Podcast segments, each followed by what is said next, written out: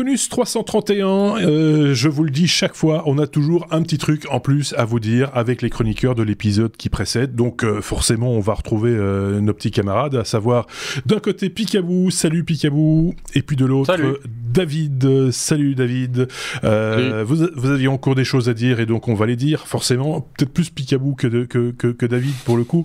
on commence avec le bilan peu glorieux de la Dopi, cette, cette exclusivité française, j'ai presque de dire, hein, euh, puisque Adopi est, sur le point de, mourir, c'est ça? Euh, C'est fait? Oui, cet organisme tant apprécié des internautes et, autres consommateurs de, musique et j'en passe, euh, a vécu pendant 12 ans et va bientôt mourir puisque il va être regroupé avec le CSA, euh, pour former euh, une autre entité qui va s'appeler l'Arcom, euh, qui va donc qui va prendre la relève, on va dire.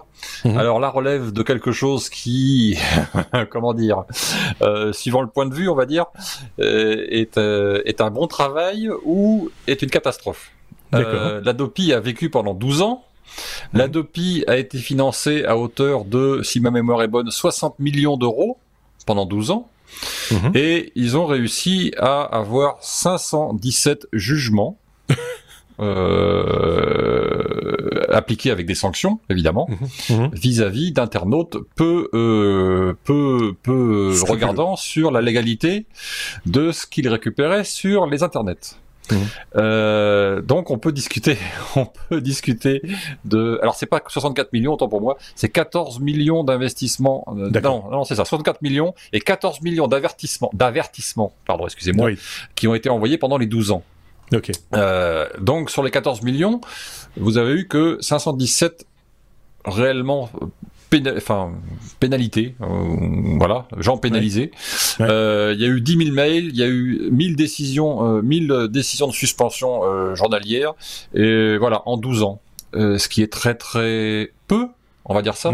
Et quand vous interrogez la DOPI qui donne ces chiffres, euh, il considère que ce sont des bons, je dis bons chiffres, puisque derrière, il vous explique que, euh, en fait, c'est parce que ils ont envoyé beaucoup d'avertissements que les gens n'ont pas récidivé. Ah euh, oui. Voilà. Mais ils oublient aussi un peu. Ils oublient peut-être aussi un peu de dire que entre le moment où ils ont démarré et le moment et, aujourd'hui, le marché a changé, les chaînes, le, SVOD s'est développé, le, les, les, les, distributeurs de musique à pas cher se sont développés, etc. Voilà. Oui. Faut... L'IPTV illégal s'est développé également. Adopi était en charge hein, de, de, de, dépister, de, de, dépister, oui, euh, les, les, les, les, opérateurs d'IPTV euh, illégal, ce qui n'a jamais beaucoup. Euh, enfin, j'ai pas l'impression qu'il y a eu. Enfin, il n'y a pas eu de grand coup d'éclat comparément à ce qu'on a pu entendre, par exemple, en Italie, où il y a eu plusieurs saisies de plusieurs millions d'euros, etc. enfin voilà. Donc c'était une réponse. L'Adopi, c'était la réponse effectivement au piratage Hein, euh, de la musique, euh, les échanges, MP3, machin, etc. Euh, bon, c'est assez logique quelque part que ça rejoigne le CSA pour pour un tas de raisons, mais on verra après comment ça va tout ça, va se mettre en, en place dans l'esprit des gens déjà, des, consommateurs, et puis dans l'esprit de ceux qui vont diriger cette nouvelle entité. Mais ça, c'est un autre débat. On aura l'occasion d'en reparler peut-être. David, je vais directement te passer la parole parce que on va parler métaverse. Euh, avec, tu m'as juste laissé un, acronyme, D-H-A-A-S. de quoi s'agit-il oui, c'est un article euh, sur lequel je suis tombé sur euh, le site de Verge et en fait DHAAS ça veut dire Digital Human as a Service donc un humain digital comme service c'est devenu un acronyme en quelque sorte. Euh, c'est une euh, manière de dire que euh, voilà, les, films de science-fiction nous ont préparé à la possibilité que l'intelligence artificielle et que les robots fassent partie de l'humanité un jour. Euh, on ne sait pas encore dans combien de temps ça sera réellement comme ça, mais il y a déjà des sociétés qui sont déjà en train de miser là-dessus, et donc c'est un peu euh, euh, un service de location euh, d'humains numériques, bien que l'intelligence artificielle réelle ne soit pas encore, enfin la conscience artificielle ne soit n'existe pas encore à notre connaissance. À mon mhm. avis, si elle existait, on serait on serait plus là. Euh, donc voilà, euh, c'est un article qui parle en fait euh, de, du métaverse combiné avec toutes les, toutes les technologies actuelles et qu'on va vers ce genre ce genre de choses. il y a par exemple, en tout cas ici en Thaïlande, c'est sorti il y a pas longtemps. Maintenant, c'est comment dire des, des porte-paroles digitaux. Y a des sociétés qui vendent, euh, euh, au, lieu que ça soit un acteur ou une actrice euh, ou quelqu'un qui, qui va se faire porte-parole de la société, eh ben c'est un personnage digital et virtuel et il y a des sociétés qui vendent ça comme service. Il y a des métiers qui feraient bien de s'accrocher, hein, parce que c'est, euh, non, non, mais voilà. Mais c'est vrai que bon, ça va être, c'est le, comme on dit, le buzzword du, moment et ça va encore durer un, moment justement. Euh, métavers en français, métaverse en anglais, euh, si on veut être logique.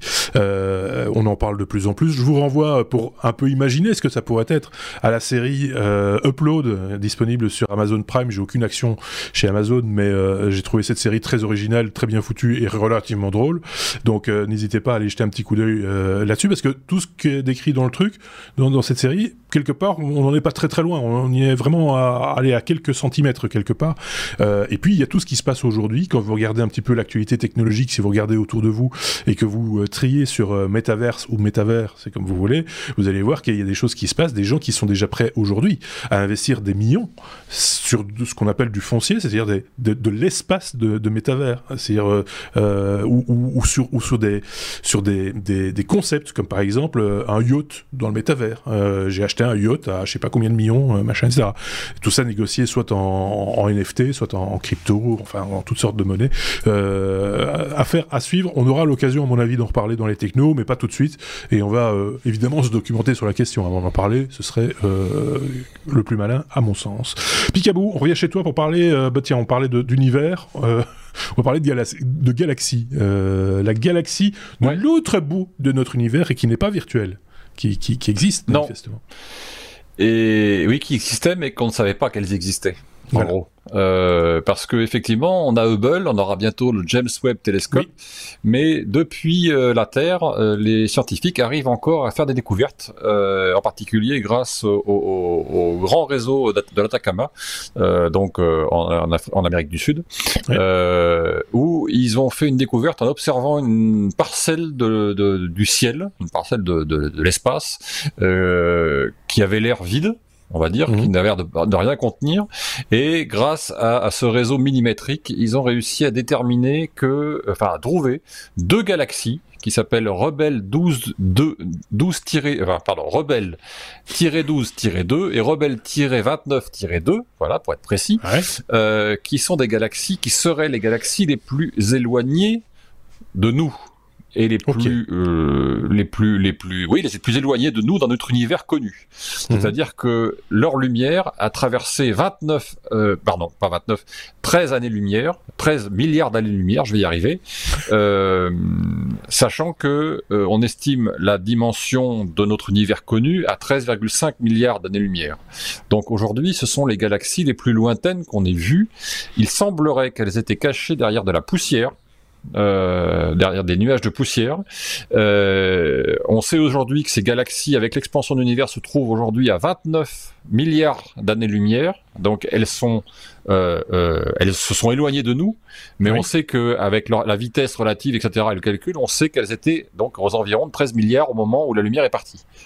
Donc c'est vraiment les plus lointaines qu'on ait trouvées. Et cette et ces, et ces galaxies prouvent prouveraient qu'on ne sait pas tout et qu'on ne voit pas forcément toutes les galaxies, contrairement à ce qu'on aurait pu croire. Et que donc ça pourrait remettre en cause une partie de la vision de l'univers qu'on a aujourd'hui. Voilà moi, je, quand on arrive à sortir des, des, des, des, des images et, et, de les interpréter aussi, parce que c'est pas le tout d'avoir des images, parce que d'avoir un grain de poussière sur un objectif, j'ai aussi une image.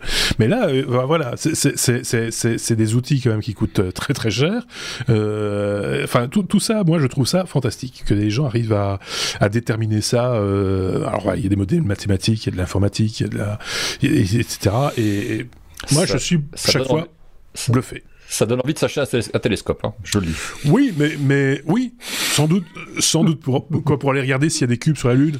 Euh, oui pareil. pareil. J'allais dire qu'ayant vu la photo de la, de la, galaxie, euh, si on regarde un peu avec un, un esprit euh, dépouillé, on voit un cube.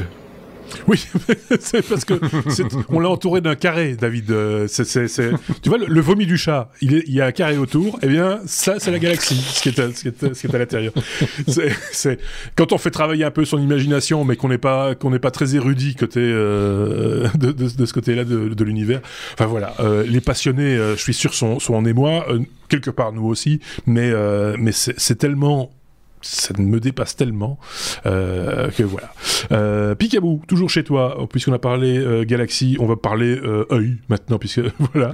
Le, premier, alors, tout ça est une suite logique en fait. Je m'en étais pas rendu compte tout de suite, mais euh, première implantation d'une prothèse oculaire 3D, ça c'est quand même particulier. Ouais. Vous savez peut-être que quand vous perdez un œil, par exemple, ça vous fait un ah, trou du visage. Voilà, fortement. Et c'est pas bon pour la santé, mais c'est aussi pas bon esthétiquement parlant, c'est pas bon pour le moral, c'est pas bon pour plein de choses. Et jusqu'à maintenant, il fallait faire un moule de votre cavité oculaire pour pouvoir vous remplacer cet œil par quelque chose qui lui ressemble. Alors là, on parle pas de quelque chose qui vous permette de voir, on parle simplement de quelque chose d'esthétique. C'est simplement ça. Donc là, la petite nouveauté de ça, et ça va être c'est très très court comme news, c'est simplement que en Angleterre, ils ont réussi euh, à imprimer en 3D simplement à base d'un scanner euh, qui a permis de recréer le, euh, volume de la cavité oculaire. Ça leur a permis d'imprimer en 3D le l'accessoire la, la, la, la, ce qu'ils lui ont remis à la place de l'œil euh, qui a été repeint à la main, etc. Mmh.